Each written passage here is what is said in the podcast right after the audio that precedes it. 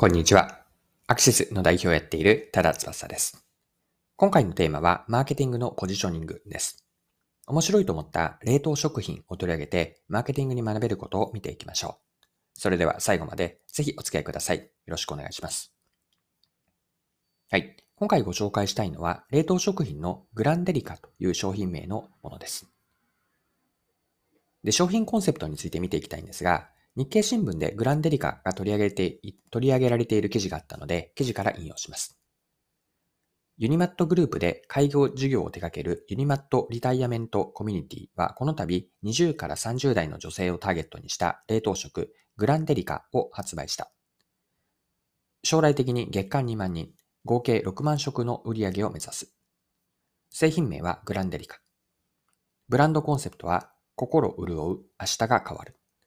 美味しいだけではなく、彩りにも力を入れ、手にした瞬間に気分が上がるようなとっておきのご褒美ご飯を目指した。はい。以上が日経の2022年4月の18日の記事からでした。で、グランデリカは冷凍食品をご褒美ご飯として食べてもらうために、食材やパッケージデザインをこだわっています。同じ記事からまた引用します。コスト度外視で食べたいものを作っていたという。一般的な冷凍食品では、あまり使用されない食材も積極的に使った。冷凍食品では、いわゆる冷凍焼けが起き、食材の色味や風味が落ちることがある。ドライトマトをふだんに使ったほか、アボカドやビスタチオなどのナッツも積極的に使い、彩りと食感にも力を入れた。包装デザインも工夫した。線画やパステルカラーを基調に優しい風合いにした。飛び出す絵本のイメージを編んで詰めていった。箱の四隅を丸みのあるカッティングにするなど細かく指定した。はい、以上が記事からです。でグランデリカから、グランデリカからマーケティングの観点で学べるのはポジショニングなんです。でそもそものポジショニングとは何かなんですが、一言で表現をすれば、ポジショニングとはお客さんが頭の中で持っている商品やサービスへの特徴への認識です。あくまでお客さんが主観的に抱いているもの、イメージがポジショニングなんです。他の商品やサービスにはない独自性があって、得られる価値がユニークなほど際立ったポジショニングができていることになります。でここで話をグランデリカに戻すんですが、グランデリカで興味深いのは、冷凍食品というジャンルの中で、ご褒美ご飯というイメージを打ち出していることにあります。一般的に冷凍食品は手間がいらず簡単に作れるものなので、ご褒美として食べるような特別な時というよりも、時間がない時にさっと済ませて準備ができる食べ物です。これに対してグランデリカは食材にこだわってパッケージデザインもご褒美冷凍食品を体現するようなものになっています。消費者の頭の中では冷凍食品なのに豪華な食事ができるという新鮮な驚きも相まって他の冷凍食品にはない価値イメージ、つまりポジショニングにつながっているわけです。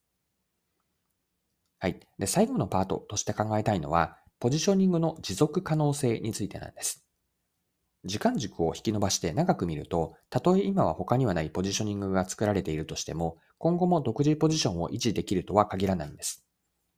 これをグランデリカの場合に当てはめれば、今は冷凍食品では珍しい高価格帯でのご褒美冷凍食品としてユニークな存在でも、他社が同じことをやってくる可能性って十分にあるんですよね。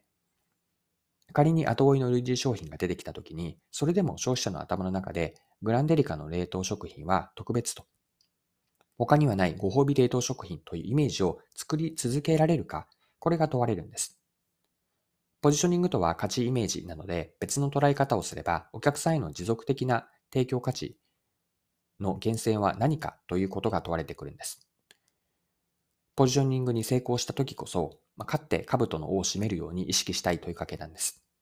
価値の源泉として何を持っている、あるいは何をやっているから他では体験できないご褒美冷凍食品がになり続けられるのか。これがグランデリカから考えさせられた価値提供の実現理由と、それが持続可能性のあるものなのかどうか、ここの重要性についてです。はい、そろそろクロージングです。今回は冷凍食品のグランデリカを取り上げて、マーケティングのポジショニングについて見てきました。最後にポジショニングについてまとめておきます。ポジショニングとはお客さんが頭の中に持っている商品やサービスの特徴とか価値へのイメージ、認識なんです。他の商品、サービスにはない独自性があり、得られる価値がユニークなほど際立ったポジショニングができていきます。で、後半で見てきたのは、価値提供の持続可能性、つまりポジショニングを続けられるかどうかだったんですが、たとえ今は他にはないポジショニングが作られているとしても、今後も独自ポジションを維持できるとは限りません。維持するためには、お客さんへの持続的な提供価値の源泉は何かと、それは成功している時こそ考えたい問いかけだなと、これを学びとして残しておきたいと思います。はい。今回も貴重なお時間を使って最後までお付き合いいただきありがとうございました。それでは今日も素敵な一日にしていきましょう。